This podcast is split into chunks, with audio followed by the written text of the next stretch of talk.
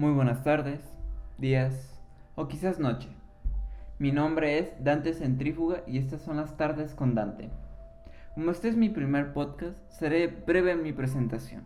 Pues verán, soy un joven universitario preocupado por dejar una huella en este inmenso universo. Y qué mejor que grabaciones en Spotify. Dentro de este canal de podcast simplemente hablaremos de todo un poco como si se tratase de una conversación entre amigos después de comer.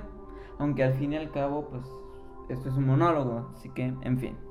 El tema con el que me encantaría inaugurar, y del que yo espero les encante, es la música.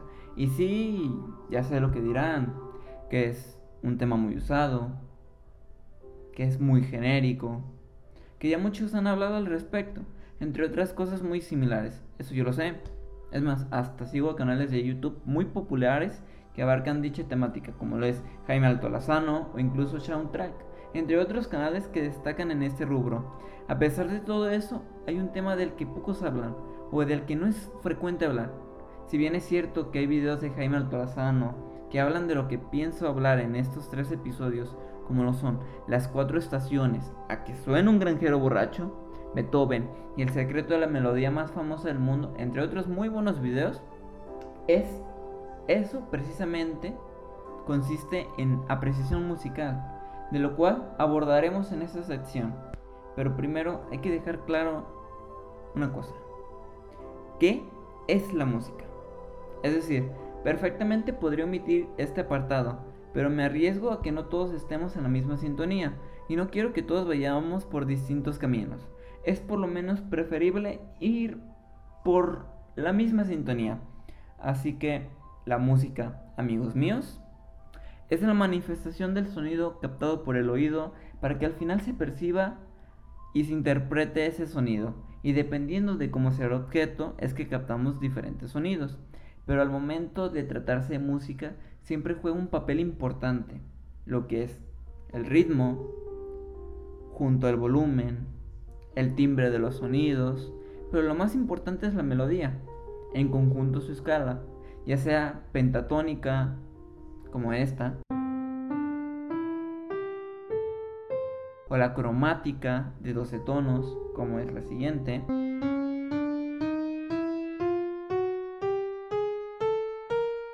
Inclusive la escala de 7 tonos, como esta. A través de dicha escala y melodía es que logramos hacer que se manifieste la música y en una forma bastante resumida eso es lo que podríamos definir por lo que entendemos como música. Una vez que estamos ya en la misma sintonía, ahora sí me parece que podemos hemos iniciar con el tema del podcast.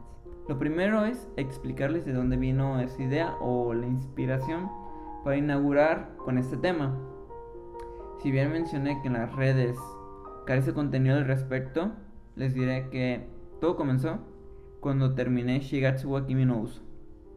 Que por cierto, es una serie que en concepto es romántica, tratándose del amor de primavera de un pianista desdichado que no puede escuchar, con, con una violinista bellísima, que es por completo opuesto a él, pero para nuestros propósitos no es más que apreciación musical pura y dura.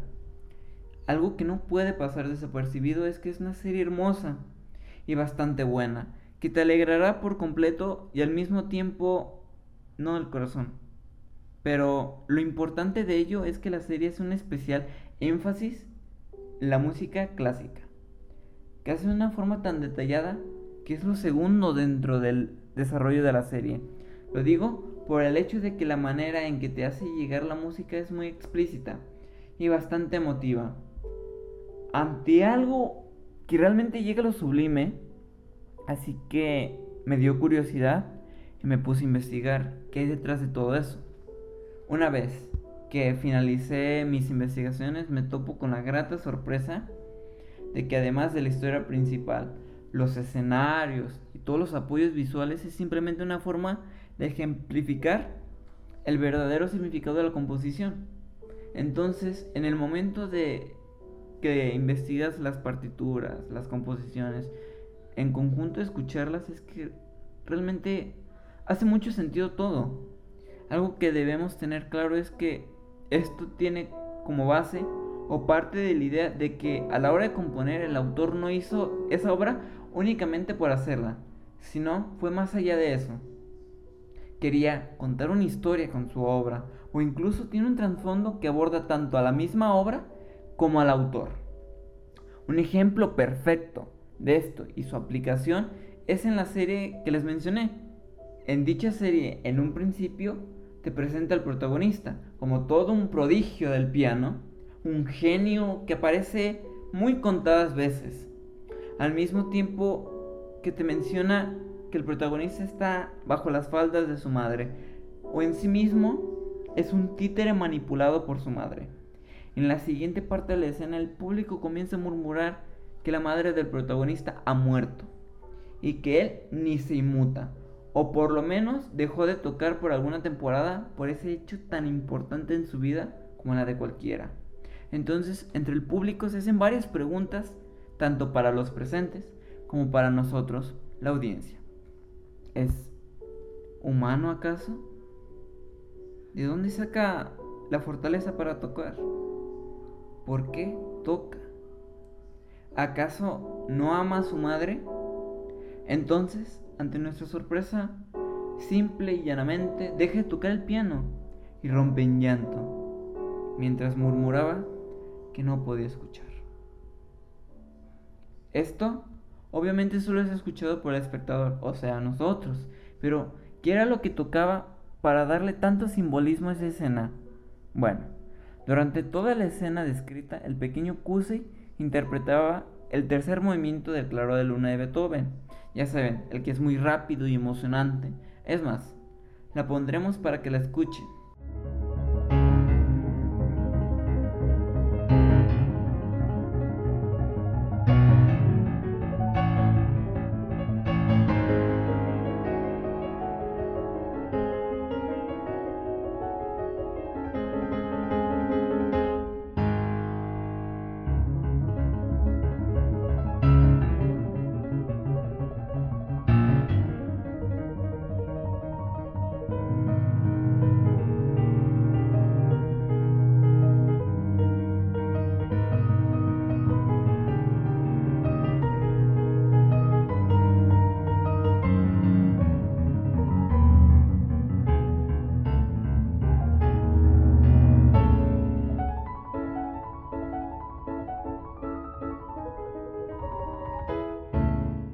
Pero, ¿qué tiene esta obra de importante?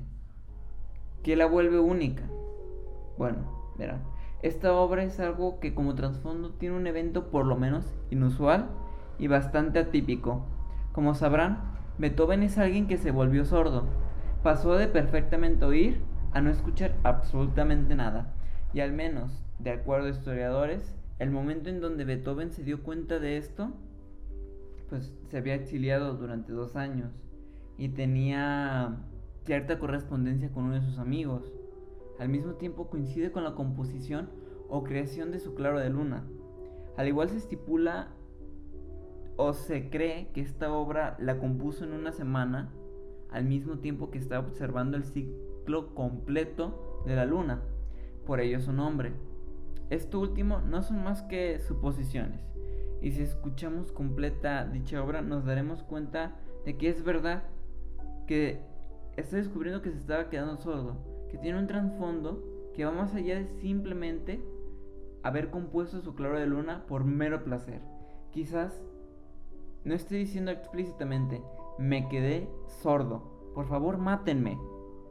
Pero sí es bastante notorio que está pasando una fase de duelo. ¿Por qué? Bueno, ahora te pongo en contexto conforme a lo que vivió Beethoven. Imagina por un momento que eres un prodigio de la música y toda Alemania lo reconoce. Hasta has llegado a marcar un antes y un después, que incluso los críticos de la época te aclaman. Y justo en un periodo así, te das cuenta de que empiezas a quedarte sordo. Al menos, para un simple mortal como yo, o los que escuchamos esto, el enterarse de quedarse sordo no es muy alentador que digamos. Y aún menos grato debe ser darse cuenta que en tus mejores años estés perdiendo la audición. Cosa que queda además explicar la importancia de ese sentido para su trabajo como pianista. Bueno, pues ahora toma ese sentir, imagínalo y trátalo de plasmarlo en una obra. La mayoría, incluyéndome, creo que simplemente nos quebraríamos en el intento y simplemente romperíamos en llanto, para después asumir aquel hecho y finalmente asimilar que viviremos en un mundo sin sonido. Pero Beethoven no es como tú o como yo, simplemente es él. Y quizás él sabía eso. Y entonces empezó a componer Moonlight con todos esos sentimientos en la mente y creó una composición que simplemente es increíble escucharla, pues el primer movimiento, al menos en una forma de darle coherencia con el contexto, es más, vamos a escuchar de fondo cada uno de los movimientos para entender lo que les estoy comentando. Al momento de que en dicho movimiento da inicio y termina, logramos definirlo o percibirlo como un constante recordatorio de lo que, está pasando, como aquella desgracia que simplemente pues no deja de ser recordada, como una desgracia que simplemente llega a tu mente y te regresa a vivir lo que te está ocurriendo. Al mismo tiempo que tu mente vuelve en recuerdos de los tiempos en donde todo simplemente era genial y no existía dicho problema. Y de una forma extraña los recuerdos se vuelven aún más emotivos. Lo que antes parecía simple, ahora se convierte en algo tan profundo, como lo sería la voz de aquella amada tuya, que ahora ya no escucharás más que en sueños y fantasías. Es constante, al menos esta clase de pensamientos, pensamientos como de arrepentimiento, de todas aquellas cosas que no hiciste, a la par que fluye la idea de que lo hubiera simplemente no existe. Eso al menos es lo principal que se destaca del primer movimiento, de la mano al como está sufriendo su autor en ese preciso momento, pues lo que expresa esta parte quizás sea genérico, pero es bastante claro y al menos la reflexión ayuda a acentuar aún más esta idea. Y si ambientamos nuestro entorno en una noche de luna nueva, no cabe duda que podremos sentir algo cercano a lo que Beethoven llegó a experimentar. Ahora bien, ahora bien, al momento de escuchar el segundo movimiento de esta obra, tratando de englobar el sentimiento que produce al escucharla en una palabra, sería definitivamente indiferencia. Porque lo digo, es simple, en virtud de que por lo regular la segunda fase del duelo puede resumirse por una apatía por el futuro o incluso una indiferencia ante lo ocurrido, que llega a toparse en la negación. Y esos sentimientos, al la melodía, es que se transforman en algo que podemos observar como si estuviéramos en un paseo en el parque, mientras simplemente observamos a los lados. Algo así como una caminata en donde no importa nada más que caminar o existir, por el mero hecho de existir, sin más ni menos. Otro aspecto que destaca demasiado al mismo tiempo es que es muy notorio el cambio de complejidad o el ambiente que se logra crear en este movimiento. Es por completo distinto tanto al primer movimiento como al tercero, al igual que es corto en comparación a los otros dos que duran de entre de 6 a 7 minutos. Es por ello que hay razón en decir que esta parte muestra la indiferencia o apatía que Beethoven sentía respecto a la vida. Además, no se puede ser indiferente a la vida por demasiado tiempo o por toda la vida, que en cambio la tristeza y otras emociones son bastante consistentes o duraderas. También ese es un aspecto importante, o al menos que no debe pasar desapercibido para encontrar lógica en esta segunda parte de la obra. Por último, y no menos importante, el tercer movimiento, y la razón por la cual este fragmento aparece en el inicio de la serie, y el que sin duda es el más simbólico, la razón del por qué podemos considerar Moodline como la representación musical de las etapas del duelo de un individuo, precisamente porque diferencia de, sus, de los otros movimientos, este está tan lleno de vida y una ejecución envidiable que te pone a pensar, ¿es humana la persona que interpreta esto? ¿Cómo es posible interpretar algo como esto? Que ante ante tanto talento, no queda más que sorprenderse. Y en forma de retrospectiva hace que nos preguntamos, ¿de dónde nació tal inspiración?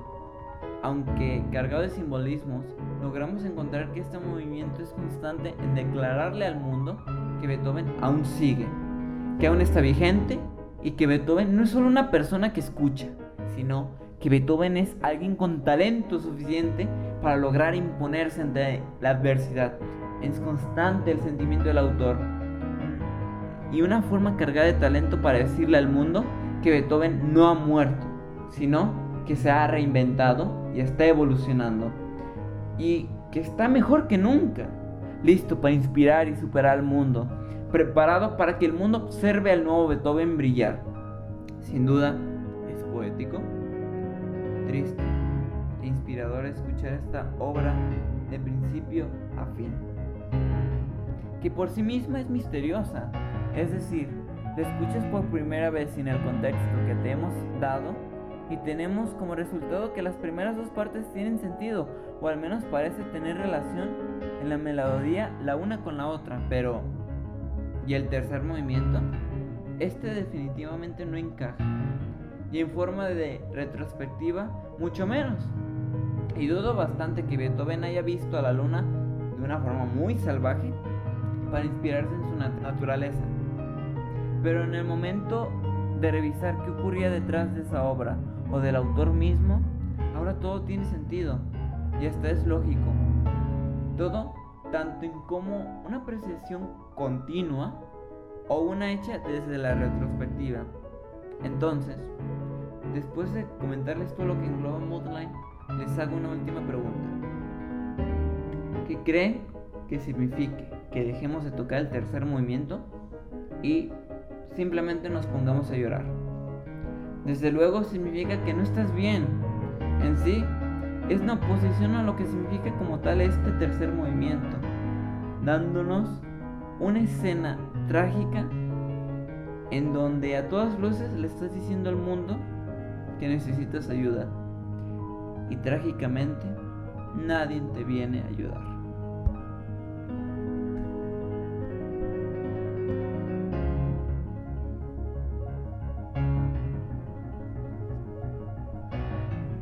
Bien, ¿qué tal? Sin duda la historia que envuelve el proceso creativo de una obra vuelve esta misma en una cosa mucho más superior, ¿no? Casi como si el autor dejara de ser humano ante nosotros y se convirtiera en algo superior. En fin, por parte de esta obra es todo lo que se puede destacar, conforme a su desarrollo y contexto, al igual que el proceso creativo. Pero aquí no se acaba la cosa, sino que existen muchísimo más obras de Beethoven que tienen un trasfondo profundo. Y al igual que ese autor, existen otros autores que hacen lo mismo, como Chopin, Debuchy, Frank Liszt, entre otros tantos. Además, si te quedaron ganas de escuchar más de este tema, te recomiendo que escuches el próximo podcast, donde hablaremos de la novena sonata de Beethoven para violín, o mejor conocida como Kreuzler.